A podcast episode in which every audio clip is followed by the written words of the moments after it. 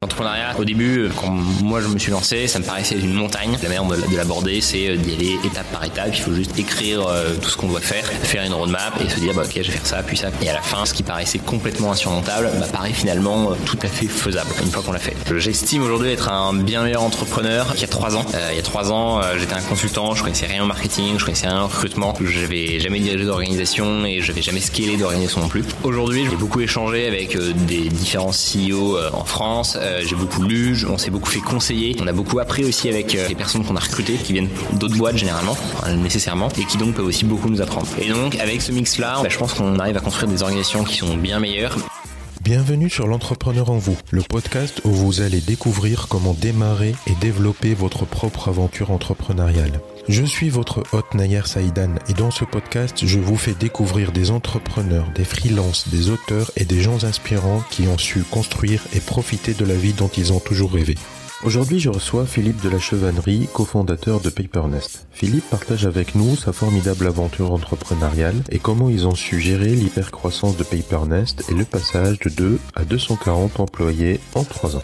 Dans cet épisode du podcast, vous allez découvrir comment Philippe a réussi à gérer sa trésorerie pendant cette période critique. Pourquoi Philippe et son associé ont refusé une place dans le prestigieux Y Combinator? La levée de fonds et comment ils gèrent la relation avec leurs nouveaux associés. Comment nouer des partenariats avec des grands groupes quand on est une petite start-up. Comment rester agile avec de l'hypercroissance? Vous pouvez accéder à l'ensemble des liens et à la retranscription de cet épisode sur le blog en vous rendant sur l'URL suivante envou.co slash 23, le chiffre 23. Réveille l'entrepreneur qui est en toi, épisode numéro 23. Like a boss, Philippe. Like a boss.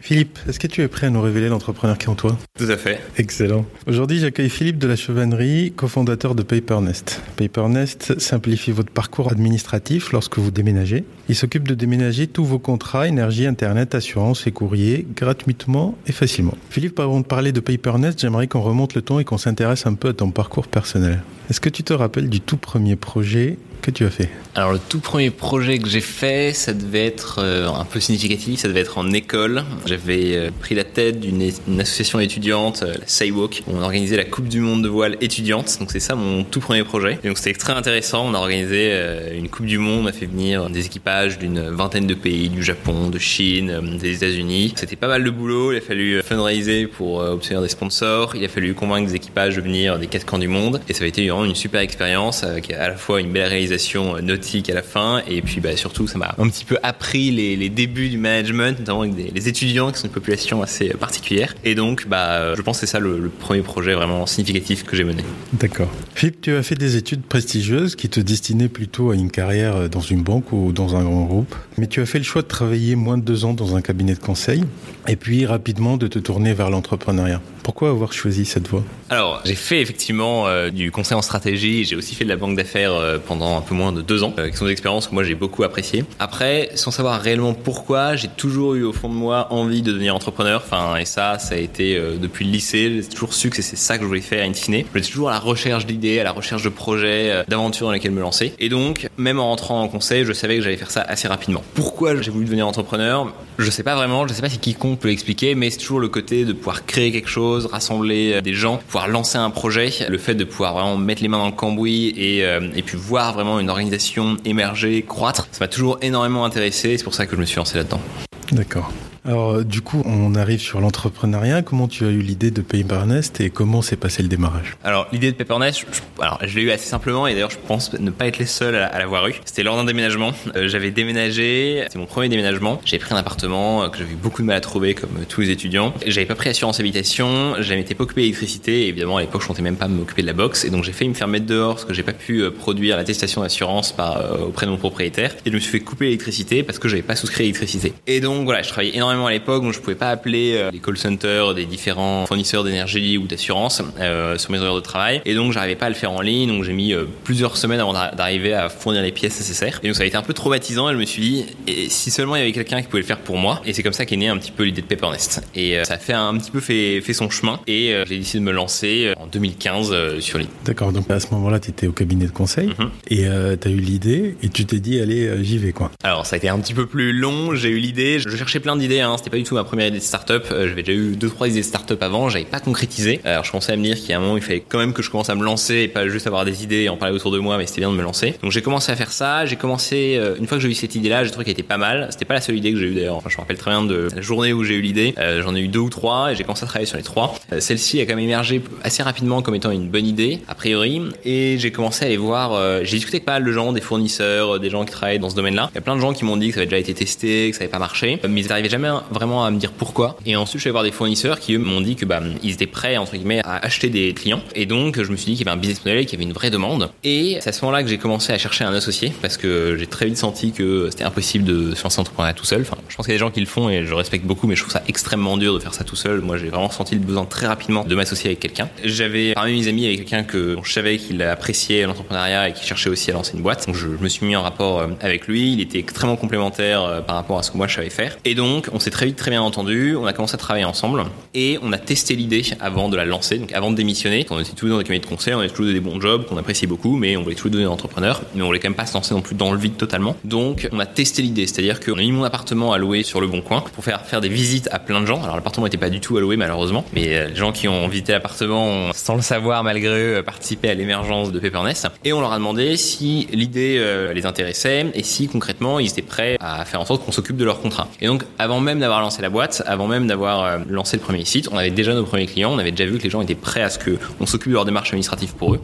Et donc, on a lancé la boîte comme ça en ayant fait ce test qui a été couronné de succès et en ayant trois partenaires qui avaient euh, signé des lettres d'intention. Une fois qu'on a eu ces choses-là, les deux seuils qu'on s'était fixés pour pouvoir se lancer, on a donné nos démissions et on s'est lancé en mars 2015 et on a ouvert le site en avril 2015. D'accord, donc en un mois, vous avez ouvert le site. Exactement, parce qu'on a quand même pas mal travaillé. L'idée, on l'a eu, euh, enfin, je l'ai eu en, en septembre 2014. Euh, donc c'est un petit peu fait son bonhomme de chemin. On avait commencé à prendre pas mal de contacts euh, par-ci par-là, et on travaillait parallèlement le week-end, le soir sur l'idée. Donc en fait, on était assez avancé. Le, le jour où on a démissionné, entre guillemets, bah, le lendemain, on était déjà en train de travailler à 100% sur le projet. On savait exactement ce qu'on devait faire, et on a ouvert très très rapidement parce qu'on avait déjà beaucoup préparé le projet en amont. D'accord. Et euh, dès le départ, vous avez levé des fonds? Non, pas du tout. Enfin, mon associé et moi, on a mis 25 000 euros en tout à tous les deux. C'était toutes nos économies euh, à l'époque. Donc, on a mis sur le sur Pepernest. Ensuite, la banque nous a, a fait une allonge de 25 000 euros. On a eu 25 000 euros de la BPI euh, sous la forme de l'AIMA. Donc déjà, ça permettait de voir un petit peu. Alors, on a eu un peu une traversée du désert pendant les trois premiers mois qui ont été très durs. On n'arrivait pas trop à faire de clients. Mais au bout de ces trois mois, après avoir testé plein plein de canaux d'acquisition,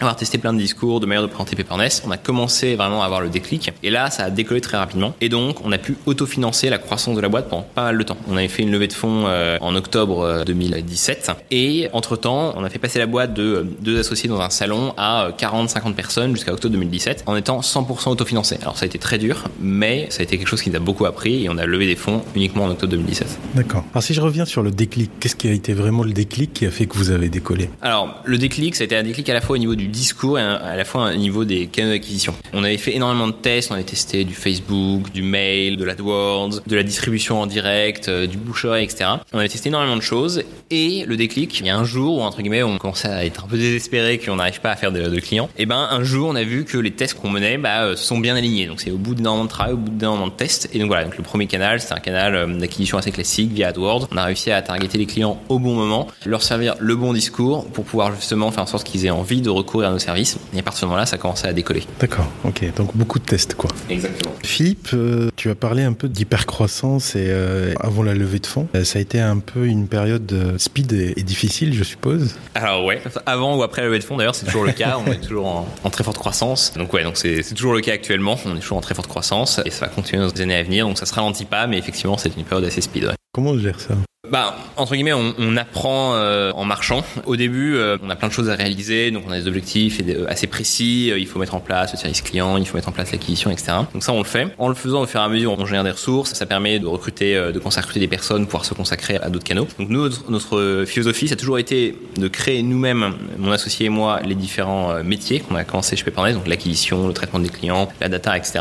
On a tout appris, on a tout fait nous-mêmes au tout début. Et dès qu'on avait réussi à apprendre et à craquer un petit peu le, problème, on recrutait très rapidement quelqu'un dont c'était le métier, qui pouvait prendre le relais et faire les choses bien mieux que ce que nous on arrivait à faire. Donc la première période d'apprentissage est très importante, à la fois pour savoir qui recruter et pour commencer à faire les tests et pour avancer vite. Et ensuite la deuxième phase très importante, c'est de recruter les bonnes personnes. Et donc ça, ça prend beaucoup de temps, c'est un petit peu frustrant parce que recruter quelqu'un, notamment quand on n'est pas connu, qu'on n'a pas beaucoup de fonds au début, on voit beaucoup de gens, très peu de gens correspondent aux attentes que nous on a. Et donc il faut sélectionner et il faut aussi animer les personnes qui vont nous rejoindre. Et donc c'est très important de leur faire comprendre la vision, la culture et euh, s'assurer qu'ils sont à 100% alignés avec à la fois la manière dont on fait les choses et, et l'objectif. Et donc ça, c'est clé parce qu'une fois qu'on a recruté ces bonnes personnes-là, ces personnes-là peuvent commencer à constituer leurs équipes et euh, prendre le relais sur plein de sujets et faire en sorte que bah, la croissance euh, s'auto-entretienne. Donc ça, c'est vraiment la clé, c'est bah, recruter les bonnes personnes au bon moment. Et tu as parlé d'une levée de fonds qui est arrivée en 2017. Avant cette levée de fonds, comment on gère ces fonds, alors, cette réseau? Alors ça, ça a été très dur parce qu'on n'avait pas d'argent. Donc on avait fait des prévisions de cash euh, jour par jour parce qu'on savait quel jour du mois qu'on devait sortir telle et telle somme à tel moment. Et donc, bah, en fonction de nos prévisions,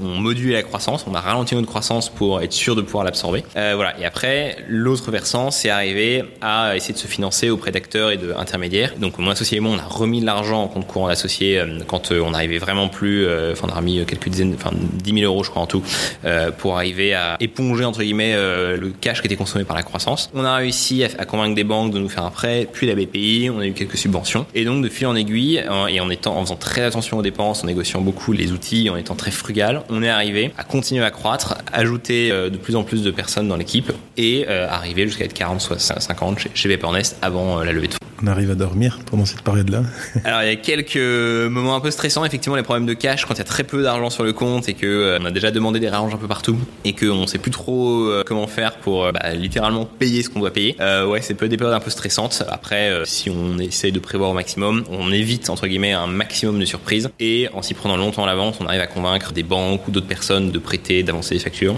ce genre de choses. donc la clé là-dedans, c'est vraiment de prévoir longtemps à l'avance parce que c'est pas en se réveillant avec un trou de 10 000 euros à payer, ce qui aujourd'hui n'est pas beaucoup, mais à l'époque c'était énorme pour nous, eh bien euh, il faut l'avoir prévu longtemps à l'avance pour pouvoir convaincre quelqu'un de prêter de l'argent, de faire un bridge, un raccord, pour pouvoir justement passer cette étape-là. D'accord. Quel est le modèle économique de, de PaperNest, euh, Philippe? Alors c'est vrai qu'on n'a pas beaucoup parlé de PaperNest. PaperNest, nous, notre, notre modèle, c'est d'aider les gens qui déménagent. Enfin, on s'occupe de toutes leurs démarches administratives. L'électricité, le gaz, l'assurance habitation, la box internet, la redirection courrier, on s'occupe de leur mettre l'eau, etc. Le déménagement, il y a énormément de choses à faire lorsqu'on déménage. Nous, on le fait de manière 100% gratuite. On va s'occuper de toutes les démarches, on centralise tout. Euh, la personne nous contacte, soit sur le web, soit par téléphone. On va prendre ces informations, lui proposer les contrats avec lesquels elle est éligible. La personne va choisir les contrats qui lui conviennent le mieux. On lui conseille aussi quelques contrats en fonction de ses demandes. Et on va s'occuper de l'intégralité des démarches et on fait aussi le suivi. C'est 100% gratuit. Et alors, comment est-ce qu'on fait pour être gratuit? Euh, C'est assez simple en fait. On touche des commissions à chaque fois qu'on apporte un contrat à un fournisseur ou à chaque fois qu'on transfère un contrat à un fournisseur. Euh, le fournisseur sait que le moment du déménagement, c'est un moment d'attrition très fort de ses clients parce que les gens profitent souvent pour changer de contrat. Et donc, les fournisseurs veulent acquérir des contrats et donc on leur vend ces contrats à ce que le client a pris assez rapidement. Et les fournisseurs aussi, comme on a une très bonne expérience client, nous on a un NPS aux alentours de 50 60, eh bien, les fournisseurs sont prêts aussi à nous payer pour fournir une bonne expérience à leurs clients parce que leurs clients n'auraient pas forcément une bonne expérience en s'adressant directement à eux. Si le fournisseur le client en direct, le client va aller devoir voir le fournisseur, faire le suivi sur son contrat, mais aussi aller devoir voir un fournisseur de box, un fournisseur d'assurance, un fournisseur d'énergie, de déménagement, etc. Et donc pour le client, c'est une vraie cause de stress. Hein, le déménagement, c'est très étrange, mais c'est vrai. C'est la troisième cause de stress après le décès et le divorce. Et donc, c'est une période extrêmement stressante. Donc les fournisseurs sont prêts à payer pour justement rendre la vie de leurs clients un peu plus simple. D'accord. Ok. Et du coup, euh, la levée de fonds, comment ça s'est passé? Alors, la levée de fonds, la manière dont ça s'est passé, c'est qu'on a été pris au, au, Y Combinator. On avait postulé, comme ça, entre guillemets, pour voir. Si je te vois à Paris, c'est que tu n'y es pas allé. C'est qu'on n'y est pas, exactement. on avait postulé, donc on a été sélectionné, on est à San Francisco, on a pitché et on a été accepté. À partir de là, nous, on s'est dit, alors, certes, c'est une super opportunité, mais de l'autre côté, on est en train de croître très vite en France et euh, c'est très compliqué euh, de diriger une boîte de San Francisco alors que tous les effectifs sont à Paris. Donc, on a beaucoup hésité, on a demandé conseil à beaucoup de fonds. Donc ça, c'était avant la levée. Hein. Exactement. Ça, c'était donc 6-7 euh, mois. On a demandé conseil à beaucoup de fonds qui nous ont dit oui, n'y allez pas, c'est pas une bonne idée, mais par contre, vous avez un super business, ça marche du tonnerre, euh, on peut vous aider à accélérer, lever des fonds. Et donc voilà, donc euh, on a mis deux mois un peu avant de se décider. Au bout de deux mois, on s'est dit non, finalement, on n'y va pas. et là, on a décidé dans ce cas de se lancer dans une levée de fonds. Alors pourquoi justement, pourquoi vous n'y êtes pas allé? Alors le Y Combinator, c'était une décision très difficile. On a beaucoup hésité. Donc on n'y est pas allé parce que on pensait que c'était plus plus important de se consacrer à la croissance à Paris, en France, que d'aller, euh, entre guillemets, itérer un petit peu sur le business model aux États-Unis. Alors qu'on avait déjà un business model assez éprouvé. Par ailleurs, Y Combinator, c'est extrêmement intéressant pour des entreprises qui étaient plus early stage que nous, c'est des entreprises qui sont au tout début, qui veulent un peu itérer. Nous, on avait un business model qui était prouvé, on avait des economics, on arrivait à se financer on n'avait pas trop intérêt à entre guillemets euh, itérer là-bas. Euh, on pensait que c'était trop tôt pour les développer aux États-Unis. On aurait pu le faire, mais on pensait que c'était plus euh, intelligent de rester en France et de, croître en France. Et enfin, Y Combinator, c'est vraiment un super tremplin, notamment pour l'entreprise B2B qui s'adresse à les startups, parce qu'entre guillemets, elles vont trouver énormément de. Enfin, Y Combinator, c'est très observé par les startups, par les fonds, et donc si les clients sont parmi les startups, et ben c'est une super pub pour les startups qui en font partie. Nous, c'est différent. On est vraiment B2C. On s'adresse à tous les gens partout en France. nos clients, ils ont de 18 jusqu'à 107 ans c'est euh, des citadins, des, ruraux, il y a vraiment de tout. Et donc, c'était un peu moins pertinent justement de profiter de l'effet un petit peu de euh, paillettes de Way Combinator. Donc voilà, Way Combinator, on a, ça reste quand même quelque chose d'extrêmement prestigieux, on apprend énormément de choses, mais on a préféré se focaliser en France, faire une levée de fonds pour accélérer. Et euh, aujourd'hui, bah, entre guillemets, je ne peux pas savoir ce qui serait passé si on était au Way Combinator, mais en tout cas, je sais qu'en n'y étant pas allé, en étant resté à Paris, bah, ça s'est quand même très bien passé et on a euh, explosé en termes de croissance. D'accord. Du coup, après euh, cette décision-là, vous avez décidé d'aller sur une levée de fonds. Mhm. Pourquoi avoir choisi la voie de la levée de fonds et comment ça s'est passé? Oui. Alors, pourquoi avoir choisi la voie de la levée de fonds? On aurait pu continuer à se développer tel qu'on le faisait. c'est pas un besoin de cash qui nous a poussé à le faire. En revanche, on a quand même vu que la levée de fonds, ça nous a permis, un, d'accélérer nettement notre croissance, parce qu'on disposait de fonds et qu'on pouvait justement déployer plus rapidement. Et deux, euh, ça nous a permis de profiter un petit peu, de beaucoup mieux structurer notre boîte, profiter d'un réseau beaucoup plus avancé et euh, d'être mis en relation avec beaucoup d'investisseurs de très grande qualité euh, qui nous aident aujourd'hui énormément à la fin de notre stratégie, de nos recrutements, la manière dont on structure la boîte et justement de connaître un petit peu l'écosystème. Et donc, c'est pour ça qu'on a décidé de lever des fonds et aujourd'hui on est très content de l'avoir fait parce qu'on bénéficie d'un accompagnement d'excellente qualité. Les fonds qui nous accompagnent nous aident énormément et par ailleurs, bah, on a aussi toutes les ressources financières qui nous permettent d'accélérer et d'aller beaucoup plus vite que si on avait dû continuer l'autofinancement. Et du coup, est-ce que ça change quelque chose dans, dans votre gestion de l'entreprise? Quand on lève des fonds, est-ce qu'on n'est plus... Euh, c'est difficile de faire tout ce qu'on veut ou est-ce que ça change pas forcément? Non, très sincèrement, non. lors de la levée de fonds ou avant une levée de fonds, justement, on a très peur de perdre le contrôle, de euh, se voir imposer beaucoup de reporting, de plus être maître. Honnêtement, c'est pas du tout le cas. Nous, on discute tous les deux mois avec nos fonds, on est totalement transparent, on discute énormément, ils ont des très bons euh, inputs. Après, quand on prend des décisions, ils les respectent, ils cherchent pas du tout à nous forcer la main. Et encore une fois, quand ils émettent des suggestions, bah, elles sont souvent très bonnes et donc bah, nous, on est ravis de les suivre. Donc honnêtement, non, euh, ça n'a pas du tout changé euh, la manière dont on dirigeait la boîte. En tout cas, ça n'a fait que l'améliorer parce qu'on bénéficie d'un regard extérieur qui a vu beaucoup de stratégies, beaucoup d'autres entreprises et donc qui apporte euh, un suivi et des ressources très intéressantes. D'accord. Philippe, je reviens un peu sur tes fournisseurs, enfin les grandes boîtes qui te payent finalement. quand on est Philippe et puis son associé et qu'on arrive face à NJ ou face à la Poste, etc., Comment on convainc ces grosses boîtes de nous faire confiance? Eh ben en fait, je dirais que c'est assez facile. Honnêtement, je qu'en France, il y a beaucoup de gens qui critiquent beaucoup de choses en France, mais du point de vue de l'innovation des startups et la manière dont sont perçues les startups, c'est extrêmement positif. Donc on a été extrêmement aidé à tous les niveaux. Dès qu'on adressé à quelqu'un dans une entreprise, on les contactait, on ne connaissait pas exactement, c'est pas forcément la bonne personne, mais quasiment tous les gens qu'on a contactés nous ont aidés, ils ont mis en relation avec leurs supérieurs, avec des gens euh, dans leur euh, dans leur boîte qui étaient les bons interlocuteurs, qui eux-mêmes nous ont aidés. Alors encore une fois, nous on avait un produit, on ne vendait rien, on vendait que des clients, donc c'était assez connu. Et par ailleurs, on ne demandait pas d'investissement préalable. Donc, entre guillemets, euh, les entreprises n'avaient rien à perdre à faire des partenariats avec nous. Euh, mais honnêtement, ça s'est assez bien fait. Euh, en contactant des gens via des calls d'emails ou des call calls, on a réussi très simplement, de fil en aiguille, à avoir les bonnes personnes. Alors après, ça prend toujours un peu de temps, il y a toujours un formalisme juridique, etc., auquel on n'était pas habitué aujourd'hui, mais qui est pas non plus insurmontable. Et donc, assez facilement, on est arrivé à faire des partenariats avec des grandes boîtes. D'accord. Il y a un dernier point aussi qu'on a cité, c'est l'évolution de l'équipe. Mhm. Vous êtes passé de 2 à 200 maintenant Un peu plus, on est ouais, 230, 240 aujourd'hui. Comment gère les locaux et, l'agrandissement Alors, euh, effectivement, ça a été euh, très problématique. Euh, on a fait quatre déménagements en tout en deux ans. On est passé d'un salon à un coworking, puis ensuite on a pris les premiers locaux en propre. À chaque fois qu'on a fait un mouvement, on s'est dit que c'était bon, on était tranquille pour les 18 prochains mois. À chaque fois, ça a duré moins de 6 mois. Et donc ça a été un vrai problème. Et les locaux à Paris, c'est très pénible parce qu'il y a des baux, des, enfin, il faut rester dans 3 ans, des cautions, etc. Donc ça, c'est extrêmement pénible. Nous, la manière dont on l'a solutionné, c'est qu'aujourd'hui, on s'est installé au Cargo, qui est l'incubateur de la mairie de Paris, et donc qui a l'immense avantage, d'une part, d'avoir des locaux euh, qui sont très sympas, et par ailleurs, où on n'a pas besoin d'avancer de caution et où il y a une vraie flexibilité, c'est-à-dire qu'on peut euh, prendre des salles en plus, euh, partir si on a envie. Donc on est arrivé en 2016, on avait, on a pris trois salles. Aujourd'hui, on a une quinzaine de salles à Paris, et par ailleurs, on a ouvert un deuxième centre à Barcelone de 1500 mètres carrés. Et donc c'est comme ça qu'on gère. Mais aujourd'hui, ça nous a beaucoup simplifié la d'avis d'utiliser quelque chose de flexible comme l'incubateur de la mairie de Paris. Mais aujourd'hui, d'autres startups utilisent des coworking parce que c'est beaucoup plus flexible et ça permet de pas se soucier trop des, des locaux. D'accord. Philippe, quel est le meilleur canal marketing que vous utilisez aujourd'hui pour faire croître PaperNest? Le, le, meilleur canal marketing, hein, je pense pour toutes les boîtes, c'est le bouche à oreille. Entre guillemets, on n'a euh, jamais autant, euh, enfin, on n'est jamais aussi bien servi que par euh, des clients euh, qui sont contents. Et donc, je trouve que c'est le, le, meilleur canal globalement.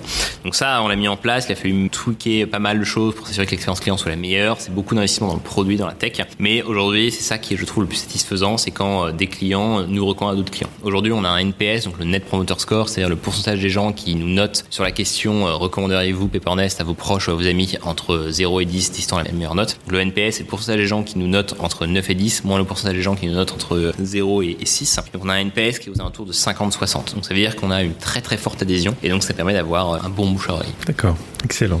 Philippe, où est-ce que vous en êtes aujourd'hui Quelques chiffres sur PaperNest Sur PaperNest, donc nous, on a eu plus de 200 000 utilisateurs, enfin 200 000 clients même euh, depuis le début de la création. Et un client, c'est quelqu'un qui a pris au moins un contrat pour lequel nous, on a touché une rémunération. Euh, on est passé de 2 à euh, un peu plus de 230, 240 collaborateurs en à peine 3 ans et quelques. Et on vient d'ouvrir l'Espagne, sur laquelle aujourd'hui, on a ouvert il y a, il y a 6 mois et on fait pas mal de centaines de clients tous les mois désormais en Espagne et ça croît à très grande vitesse. Et donc voilà, en regardant vers l'avenir, si une grande campagne de recrutement. On va recruter plus de 190 personnes en 2019 et donc euh, on y travaille euh, beaucoup. tu doubles tous les ans À peu près, exactement. Ouais. C'est vrai ça. Et quelles sont les prochaines étapes du coup de la croissance? Oui. Alors les prochaines étapes, ben, c'est continuer à renforcer notre part de marché en France. Aujourd'hui, il y a 3,5 millions de foyers qui déménagent en France et donc on en capte encore euh, une partie significative mais qui pourrait être largement supérieure. On investit beaucoup dans le produit. On va lancer des nouvelles verticales, des nouveaux produits, des nouveaux services qu'on va proposer à nos clients. L'ambition étant de leur permettre de tout gérer sur une seule et unique plateforme. Par ailleurs, on est en train d'accélérer sur l'international. Euh, on est en Espagne, ça marche très bien. On est en train de se demander dans quel sera le prochain pays. Et voilà, donc c'est ça essentiellement les grands axes de développement de, de en 2019 la croissance, le produit et international. D'accord. Quand vous êtes lancé euh, sur l'Espagne, pourquoi avoir choisi l'Espagne et comment s'est passé le démarrage de, de ce lancement-là? On a fait une étude de marché. Bon, très concrètement, en France, soit enfin, quand on est une startup française, généralement les options elles sont pas gigantesques. On va soit en Angleterre, soit en Allemagne, soit en Italie, soit en Espagne si on veut rester en Europe. Sinon, on va aux US. C'est un peu ça. Voilà. Donc nous, on savait qu'on voulait rester en Europe pour euh, justement, euh, on voulait pas commencer par les US parce qu'on voulait commencer par un, entre guillemets, se, se, faire un peu les dents sur l'international. Quand on l'a jamais fait, ça, ça, peut paraître un petit peu difficile. Il y a de la concurrence à l'international? Alors, sur ce qu'on fait nous, il y a une boîte aux États-Unis qui s'appelle Updater euh, qui fait à peu près la même chose, c'est-à-dire qui s'occupe de tous les démarches administratives des clients. On a découvert un petit peu par la suite. Ils étaient cotés à la bourse d'Australie, ils valaient 600 millions, ils font une dizaine de millions d'euros de chiffre d'affaires. Donc voilà, donc on a un produit qui est similaire au leur et euh, voilà. Après, je pense qu'on est plus avancé d'un point de vue tech au sens où notre produit permet, permet de faire beaucoup plus de choses. Et voilà. Et mais après, non, il n'y a pas de concurrence réellement. C'est un produit assez neuf et euh, des gens qui s'occupent de manière digitale de l'intégralité des marches administratives, il y en a très très peu. Et donc voilà, donc on a choisi l'Espagne parce que d'une part, on voulait créer un deuxième bureau pour pouvoir aussi absorber la croissance. On recrutait beaucoup, donc on voulait créer un deuxième centre de recrutement. Et on avait été très intéressé par Barcelone, parce qu'à Barcelone, on peut à terme scaler le bureau pour euh, servir l'Angleterre, l'Allemagne, l'Italie, l'Espagne et la France. Et donc voilà, on s'est dit tant qu'à faire, autant faire l'Espagne en même temps, ce sera plus simple. Tu veux déménager à Barcelone, c'est ça? Alors, je veux pas déménager à Barcelone, mais on a ouvert, donc on a à peu près 70 personnes à Barcelone qu'on a recruté en, en 6 mois et on s'est développé, on va continuer à se développer fortement. Et donc c'est pour ça qu'on a choisi l'Espagne parce que d'une part c'est un bon marché pour commencer à s'étendre, pour se faire un petit peu la main sur l'international, qui a l'air d'être un gros obstacle quand on l'a jamais fait, mais en fait se fait assez bien. Et par ailleurs parce que ça nous permettait de bah, mutualiser euh, le développement de ce nouveau centre avec l'expansion internationale. D'accord. Sur les effectifs que vous avez, quelle est la plus grande portion? Est-ce que c'est de l'IT ou est-ce que c'est plutôt le support ou... Alors la plus grosse partie, je dirais que, enfin, à équivalence, c'est le marketing et les opérations. On a beaucoup de ressources marketing. Arriver à, cibler les gens lors de leur déménagement, ça demande beaucoup de techniques, beaucoup de data, d'écrire aussi beaucoup de contenu et d'avoir beaucoup de partenaires pour arriver à capter les gens lorsqu'ils déménagent. Et par ailleurs, le deuxième gros pôle, c'est les opérations parce que bah, on a beaucoup de clients, on a des centaines de milliers depuis le début,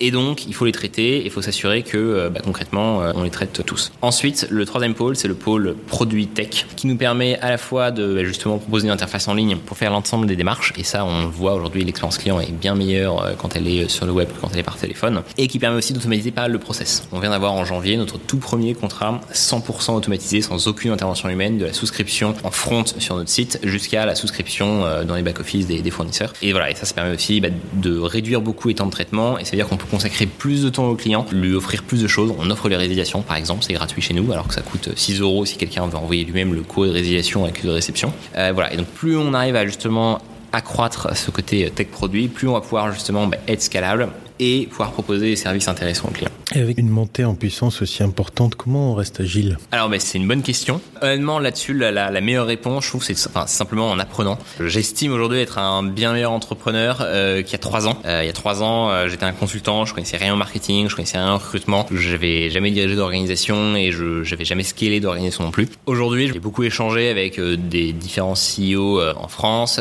j'ai beaucoup lu, on s'est beaucoup fait conseiller, on a beaucoup appris aussi avec, et ça c'est très important avec les personnes qu'on a recrutées, qui nous ont appris, enfin qui viennent d'autres boîtes généralement, nécessairement, et qui donc peuvent aussi beaucoup nous apprendre. Et donc avec ce mix-là, entre guillemets, bah, je pense qu'on arrive à construire des organisations qui sont bien meilleures. Et nous, on a vraiment un petit peu euh, au cœur de notre culture d'avoir un petit peu les mains dans le cambouis. On insiste pour que les gens soient lean, pour qu'ils itèrent tout le temps. Et donc ça veut dire que euh, la vitesse est quelque chose qui est très important pour nous. Et donc on le demande à toutes les personnes qui vont nous rejoindre d'adhérer à cette culture. Ça peut ne pas convenir à certaines personnes pour de bonnes raisons, mais sauf que c'est notre culture. Et donc en recrutant les bonnes personnes et en mettant en place les bonnes organisations, on reste, je pense, agile. Excellent. Philippe, euh, c'est le moment des temps forts. Quel a été le pire moment de ton parcours et comment tu as fait pour rebondir? Alors, on n'a pas eu d'énormes coups durs. Euh, on a eu cette chance et je pense qu'il faut vraiment le noter, c'est vraiment une chance. On n'a pas eu d'énormes coups durs euh, au cours de l'histoire de Nest. Je dirais que ce qui a été le plus dur, c'est le tout début. C'était vraiment cette période de test où on voulait justement proposer notre proposition de valeur, on voulait s'assurer qu'on arrivait à bien servir nos clients et on a eu très peu de clients pendant les trois premiers mois. Et donc ça, c'était vraiment déprimant. On avait personne, personne, personne jusqu'au jour où il y a vraiment eu l'étincelle. Ça explosé. Et ça, c'était une période à la fois très dure, mais très satisfaisante une fois qu'on a réussi un petit peu à, craquer le problème. A contrario, quel a été ton plus beau moment Le plus beau moment, je pense que c'était euh, l'année dernière, quand on a officialisé le lancement de l'Espagne. On a fait une cérémonie où justement on avait toutes les équipes qui avaient participé au lancement de l'Espagne. Les équipes ont, présenté un petit peu euh, tous les efforts et tout ce qu'ils avaient mis en place pour euh, lancer l'Espagne. Et c'est là où vraiment j'ai été hyper fier de travailler aux côtés des gens qu'on avait réussi à, recruter et de, faire, de voir qu'en trois mois après, on avait réussi à lancer l'international grâce justement à la qualité de toutes les équipes. Et donc c'était un vrai travail d'équipe parce que c'était vraiment quelque chose qui était hyper transverse. Et donc voir tout le monde rassemblé autour de ce moment fort qui était le lancement du premier pays et du premier client euh, international. C'était un petit peu euh, pas l'aboutissement de la vision parce que la vision elle est très loin d'être aboutie. On a beaucoup d'ambition et euh, on n'en est qu'un un tout petit, on a parcouru un tout petit bout du chemin. Mais entre guillemets l'international c'est quand même quelque chose de fort dans la vie de toutes les boîtes et donc voir tout le monde rassemblé pour célébrer bah, tout ce qui avait été fait ensemble, ça a été un super moment.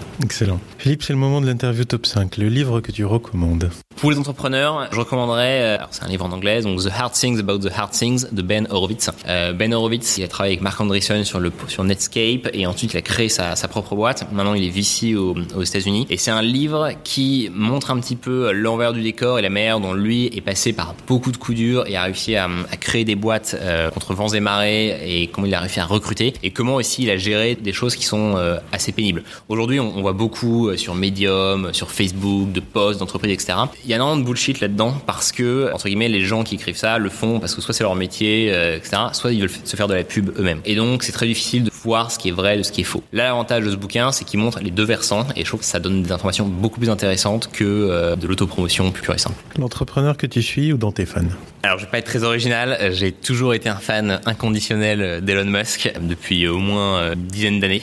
Je suis beaucoup tout ce qui est conquête spatiale, donc j'avais très rapidement vu quand il a commencé à prendre les investissements et ensuite les rênes dans SpaceX. Alors, je suis fan d'Elon Musk, mais c'est pas très original, hein, mais pour des raisons très simples. La première raison, c'est que hum, il adresse des problèmes qui, je trouve, sont, beaucoup plus importants que ce que peuvent faire des entreprises comme Snapchat ou Facebook. Enfin, très honnêtement, la voiture électrique ou réduire le, coût pour aller dans l'espace, ça me semble être deux problèmes et deux aventures extrêmement intéressantes pour euh, l'humanité dans son ensemble. Par ailleurs, parce que c'est des problèmes extrêmement compliqués, euh, tout le monde s'est fichu de lui quand il s'est lancé et personne n'imagine une seule seconde qu'il réussisse. Donc il a vraiment réussi contre vents et marées. Et trois, parce que dans l'entrepreneuriat, et ça faut quand même avoir bien conscience, il y a une vraie notion de chance. Il y a plein de gens qui sont très brillants, qui font tout comme il faut et ils n'ont pas eu la bonne idée, c'est pas le bon produit market fit, etc. Et pour réussir, il faut beaucoup travailler, faut faire les choses bien, mais il faut aussi avoir un peu de chance. Lui, on peut vraiment dire que c'est pas la chance qui fait qu'il a réussi parce qu'il a lancé euh, Zip2, PayPal, SpaceX, Tesla, etc., etc. Donc euh, moi je suis vraiment admiratif malgré toutes les phrases qu'il a pu avoir euh, récemment. Je suis vraiment admiratif de ce qu'il a fait, de ce qu'il continue à faire. Ton outil en ligne préféré?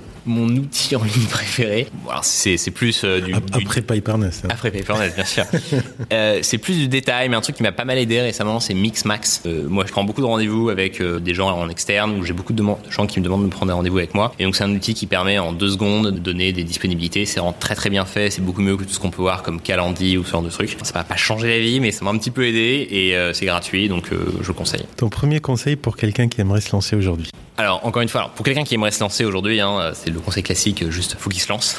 euh, L'entrepreneuriat, au début, quand moi je me suis lancé, ça me paraissait une montagne. Euh, et après, ce que je vais dire, c'est pas très original, mais c'est vrai, c'est bah, entre guillemets chaque montagne, euh, la manière de, l'aborder, c'est euh, d'y aller étape par étape. Il faut juste écrire euh, tout ce qu'on doit faire, faire une roadmap et se dire, bah, ok, je vais faire ça, puis ça, puis ça. Et à la fin, ce qui paraissait complètement insurmontable, bah, paraît finalement tout à fait faisable. Une fois qu'on l'a fait, faut se lancer, faut pas hésiter. Et entre guillemets, aujourd'hui, il y a énormément de choses. Enfin, ce qu'on peut perdre, je pense, c'est une ou deux ans de sa vie. Euh, un ou deux ans de sa vie. Euh, si ça marche pas, on arrête. Ça implique effectivement quand même d'avoir euh, quelques ressources. Hein. Je pense que tout le monde peut faire ça. Mais globalement, je pense que le risque est relativement faible par rapport à l'expérience que ça prodigue, les apprentissages que qu'on a lorsqu'on crée ça. Donc aujourd'hui, je conseille effectivement aux gens de se lancer si ça leur convient. Entre guillemets, il faut pas non plus. Il y a une surenchère là-dessus. Tout le monde n'est pas destiné à être entrepreneur et heureusement entre guillemets parce que il faut tout pour pour faut que tu puisses recruter.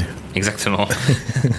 Le meilleur investissement que tu as réalisé pour faire croître ton business, ça pourrait être un investissement en termes de temps, de moyens humains, de moyens financiers, un produit ou un service. Bah, je veux dire, c'est un investissement en termes de temps, tout simplement. C'est le temps qui est consacré au recrutement. À la fin, une entreprise, c'est euh, des gens qui travaillent ensemble, qui réalisent un projet, euh, qui discutent et qui agissent euh, ensemble. Donc, le, fait de recruter les bonnes personnes, ça a été clé parce que les bonnes personnes permettent d'une part de craquer les problèmes qu'on a sur le moment et ensuite de scaler les organisations parce que bah, il faut recruter des managers qui vont pouvoir soit croître avec la boîte et recruter d'autres personnes dans leurs équipes pour pouvoir aller de plus en plus vite. Ça, c'est vraiment hyper important et c'est classique, hein, mais ça reste très vrai. Euh, recruter les bonnes personnes, 50% du succès d'une boîte.